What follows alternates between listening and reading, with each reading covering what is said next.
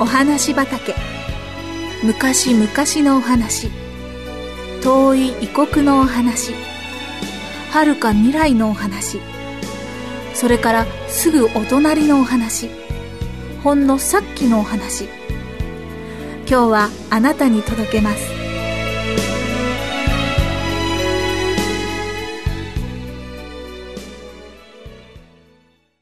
家を包んだ不思議な光。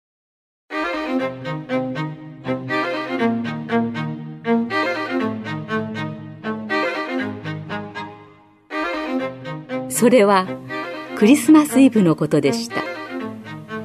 小さなヨハンは怖いママ父にひどく叱られて家を追い出されてしまいました。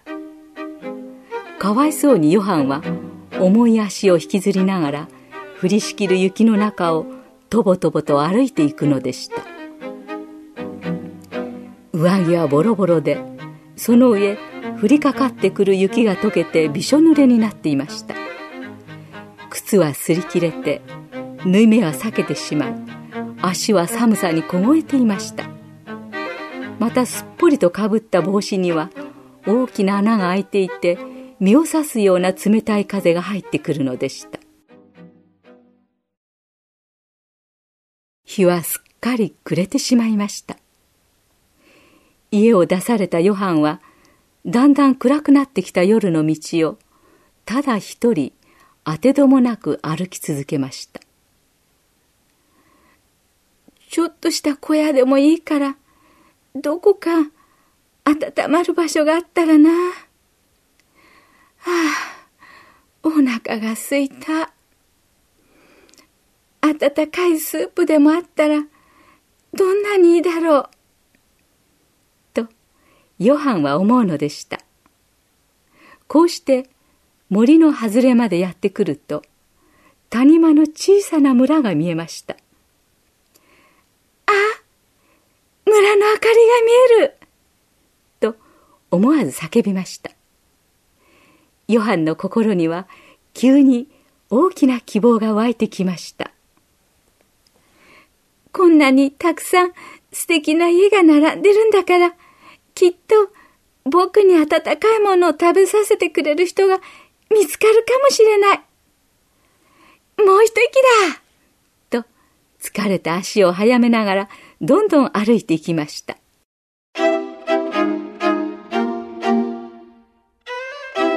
まもなく立派なお屋敷の玄関にやってきました。中にはたくさん明かりがついていて玄関のところには特別大きな明かりがついていますヨハンは元気を出して玄関に近づき背伸びをしてやっとのことで呼び鈴のハンドルにつかまることができましたハンドルを強く引っ張るとびっくりするような音が家中に響き渡りましたでもヨハンがもっと驚いたのは大きな戸がパッと開いて、きれいに着飾った大男が現れたことでした。ベルを鳴らしたのはお前かね？怖い顔をして尋ねるのでした。は、はい、ぼ、僕は、とても寒くて、お腹が空いてるんです。あのー、今夜はクリスマスイブだよ。家の中はお客でいっぱいさ。今頃お前のようなものを相手にしてる暇はないんだ。お帰りこう怒鳴ったかと思うと、戸はパターンと閉められてしまいました。こんな目に遭うとは思わなかった。でもきっと、この家の人たちは本当に忙しいんだろう。どこか他の家に行ってみよう。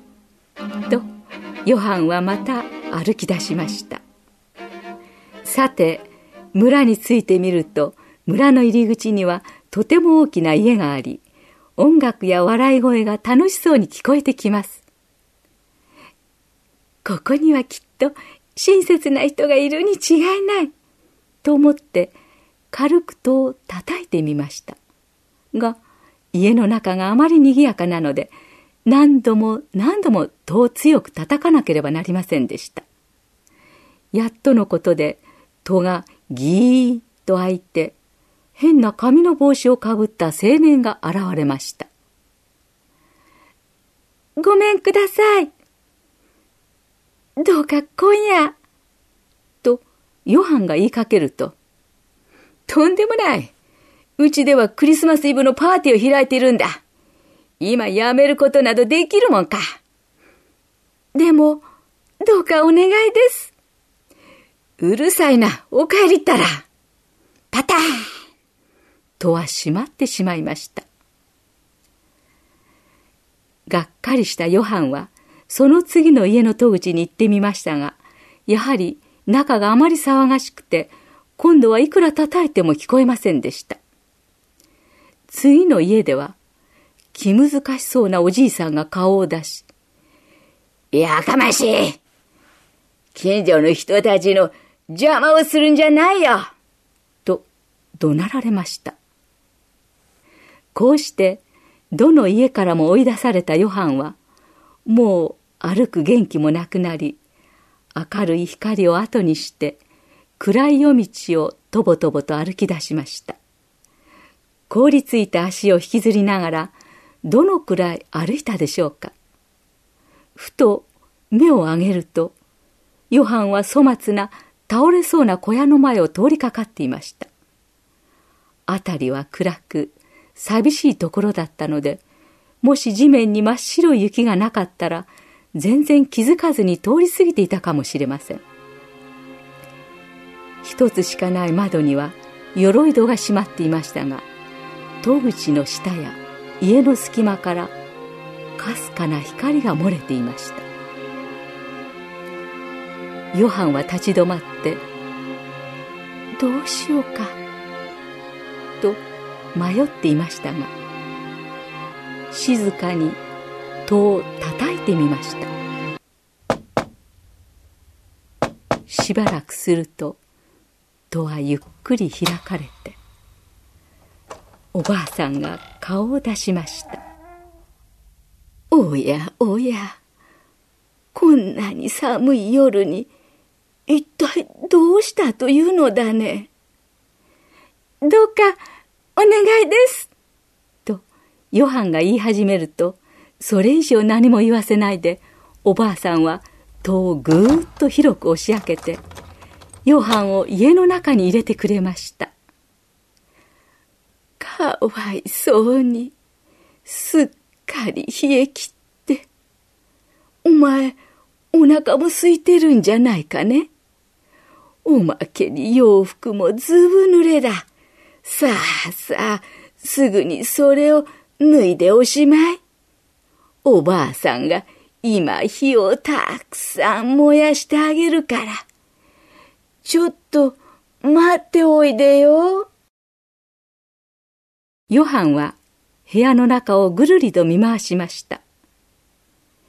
小さな部屋が一つしかない小屋は床に絨毯さえなく、いかにもみすぼらしいもので、さっき隙間から見えた明かりは暖炉の上のたった一本のろうそくの光だったのです。それからすぐに親切なおばあさんは戻ってきて、ヨハンの濡れた服を手早く脱がせて、その代わりに毛布でくるみ、テーブルの前に座らせて、温かいスープをご馳走してくれました。そしておばあさんが暖炉にかかっているお鍋をかき回そうとして立ち上がった時です。それは夢でしょうか？それとも目の間違いでしょうか？たった一本のろうそくの光はみるみるうちに美しい光に変わっていきました。その光はますます強く輝き部屋の隅々にまで行き渡りました。すると、部屋の中の家具までがまるで磨かれた金のようにキラキラ光りました。その時、丘の上の大きなお屋敷から下を見た人々は急に叫びました。谷間の方に不思議な光が見える。あのおばあさんの家が燃えているんだ。このニュースはすぐに近所に伝わってきました。人々は楽しいパーティーもやめてオーバーやショールにくるまって何が起こったのかと飛び出していきました。おばあさんの家の方へ走っていくと不思議なことにその倒れかかった小屋は燃えているのではなく美しく輝いているのでした。みんなが中を覗いてみるとそこには優しそうなおばあさんとさっきみんなが追い返した少年の姿が見えるだけでした。すると急に光は消えてしまいました。人々は一体何が起こったのか確かめようと思って戸を叩くと出てきたおばあさんは「私には何が起こったかよくわかりませんがただ私の兄弟であるこれらの最も小さいものの一人にしたのはすなわち私にしたのであるという声を聞いたように思いました。というのでした。でもおばあさんの顔は何とも言えない喜びと満足で美しく輝いていました。